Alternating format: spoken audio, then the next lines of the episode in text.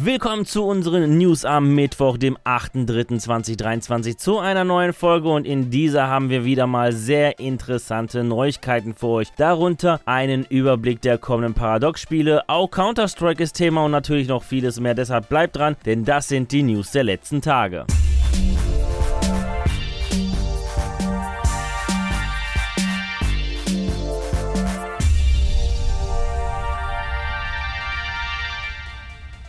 In diesem Monat soll wohl eine Ankündigung für einen neuen Counter-Strike-Ableger erfolgen. Dies behauptet zumindest Richard Lewis, ein britischer E-Sports-Journalist und Caster mit einer langen Counter-Strike-Geschichte. Laut seinen Quellen sei eine neue Version unter dem Arbeitstitel Counter-Strike 2 schon seit längerem bei Valve in Arbeit. Auch soll schon diesen Monat eine Beta erfolgen. Zuletzt sorgte auch Nvidia schon für Aufruhr in der CS-Community, da im Code eines Treiber-Updates zwei neue Spielerprofile mit den Namen CSGO 2.exe und CS2exe gefunden wurden. Seither wurde spekuliert, ob es sich hierbei eventuell um ein Source 2 Update Leak handelt, doch CS2 soll kein Update werden, sondern eine komplett neue Version des Spiels sein. Ich bin mal gespannt, was wir noch so erfahren werden, nicht dass es sich am Ende als ein April-Scherz outet.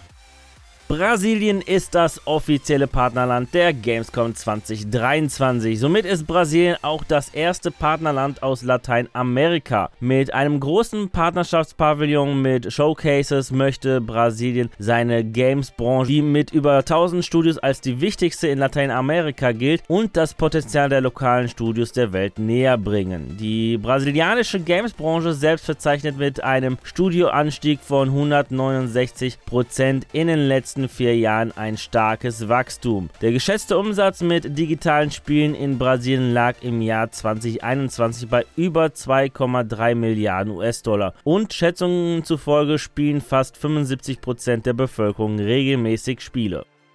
Am 10. März ist Mario Day und Nintendo möchte uns einiges ankündigen. Aber nicht nur Nintendo, sondern auch der Klemmbausteinhersteller Lego. Im Lego Twitter-Post heißt es, dass die Veranstaltung Lego Super Mario YouTube Premiere exklusive Inhalte und eine große Enthüllung bieten wird. Seit mehreren Jahren arbeiten beide Unternehmen eng zusammen. So erschien 2020 das Lego Nintendo Entertainment Set, 2021 der große Lego Super Mario 64 Fragenblock und erst vor kurzem der Lego Bowser. Außerdem nicht zu vergessen die erfolgreiche Lego Super Mario Reihe mit über 100 Sets. Was Lego präsentieren wird, ist nicht bekannt. Aktuell arbeitet man aber an einem Zelda Set und mehreren Sonic Sets, wie wir schon in der Vergangenheit berichteten. Die Präsentation beginnt am Freitag, den 10. März um 16 Uhr unserer Zeit.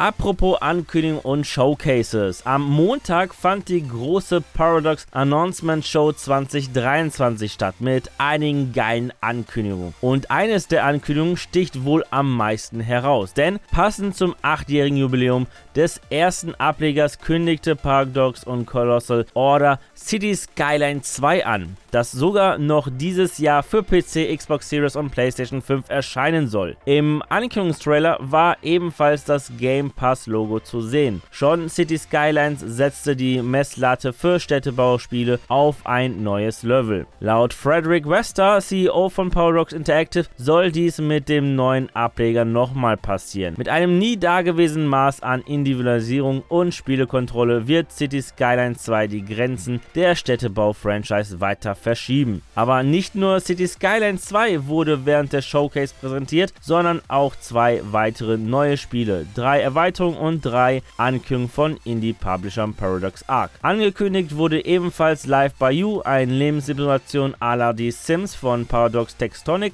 Zu diesem Titel soll in einer separaten Show am 20. März 2023 noch einiges mehr präsentiert werden. Mit The Lamplight League wurde auch ein neues Spiel von Herobrite Slammers gezeigt. Ein Pulp-Adventure mit strategisch rundenbasierten Kämpfen in einem alternativen 30er-Jahres-Setting Setting, eine Art Indiana Jones trifft XCOM. Weitere Ankündigungen waren das Add-on Crusader Kings 3, Tours and Tournaments, Europe Universalis 4, Domination und Surviving the Aftermath Rebirth. Wer sich die Showcase nochmal komplett anschauen möchte, Link in der Beschreibung.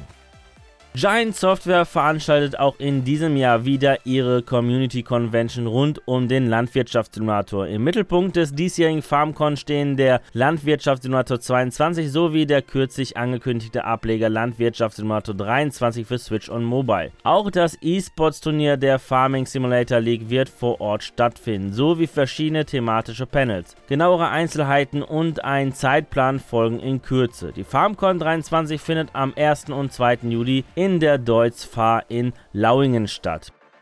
Ab dem 15. März wird FIFA 23 um insgesamt 12 Teams reicher sein. Basis der Erweiterung sind zwei neue Partnerschaften mit den US-amerikanischen Organisationen der Teams und Spieler und zwar mit der NWSL sowie der NWSLPA. Die Integration erfolgt pünktlich zum Saisonstart der US-amerikanischen Profiliga, die am 25. März ihr Eröffnungswochenende hat. Da die Integration der Spieler und Teams in zahlreichen Einzellizenzabkommen mit den jeweiligen Verbänden vereinbart wird, sind diese Lizenzen nicht an einem Deal mit der FIFA gebunden und somit dürfen wir uns auch in EA Sports FC auf diese Teams und Spieler freuen.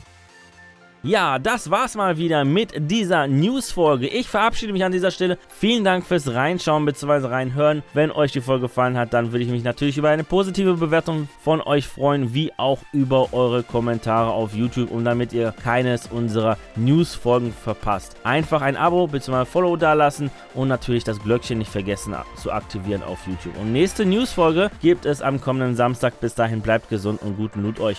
Ciao.